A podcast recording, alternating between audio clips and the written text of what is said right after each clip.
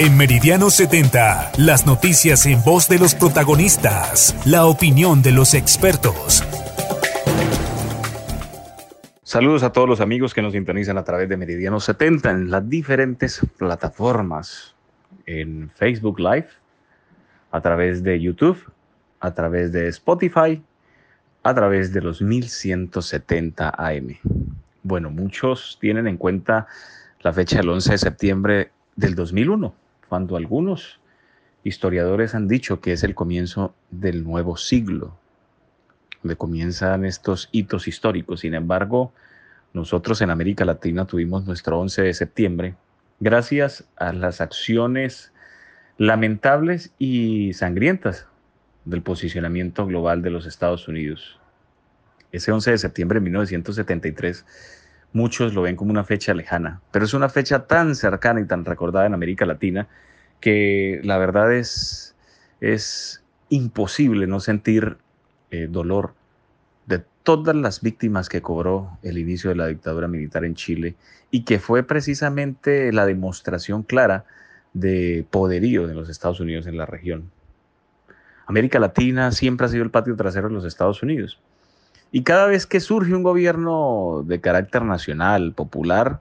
los intereses a través de la guerra económica, de la guerra comercial, de la guerra política de los Estados Unidos con sus aliados locales no tardan en aparecer. Y eso pasó en Chile, donde precisamente Salvador Allende, eh, presidente popular de carácter nacionalista,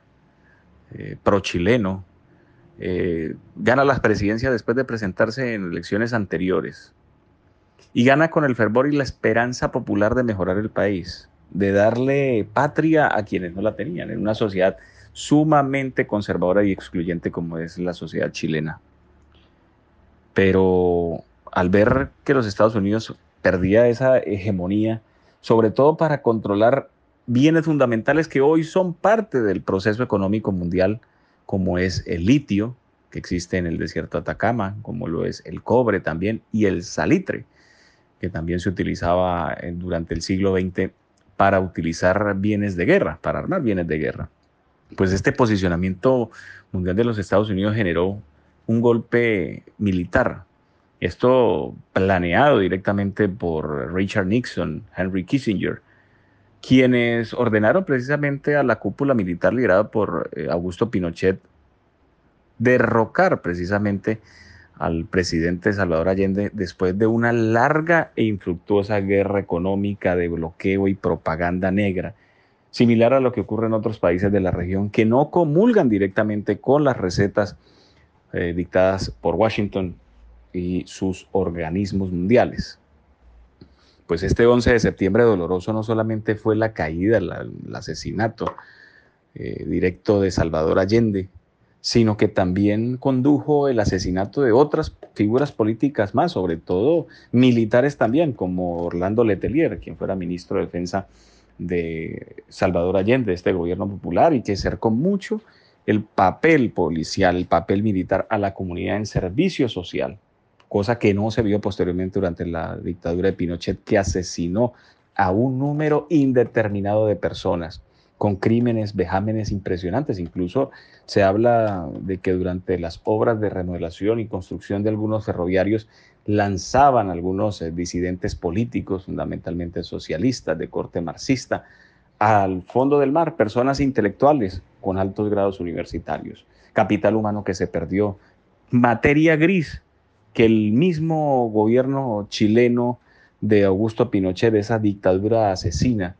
craneó y que murió precisamente eh, culpable, culpable de toda esta situación de violaciones sistemáticas de derechos humanos.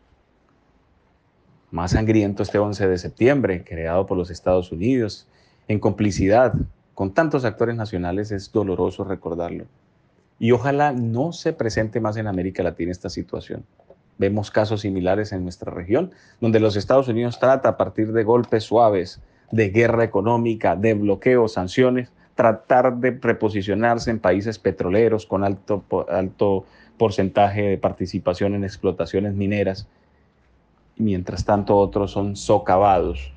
como simplemente terroristas cuando se habla precisamente de la construcción de procesos nacionales.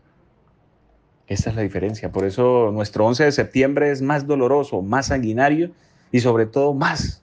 olvidado en medio de la cosmovisión del dominante, en este caso, de la cultura americana y su American Way of Life. Meridiano 70.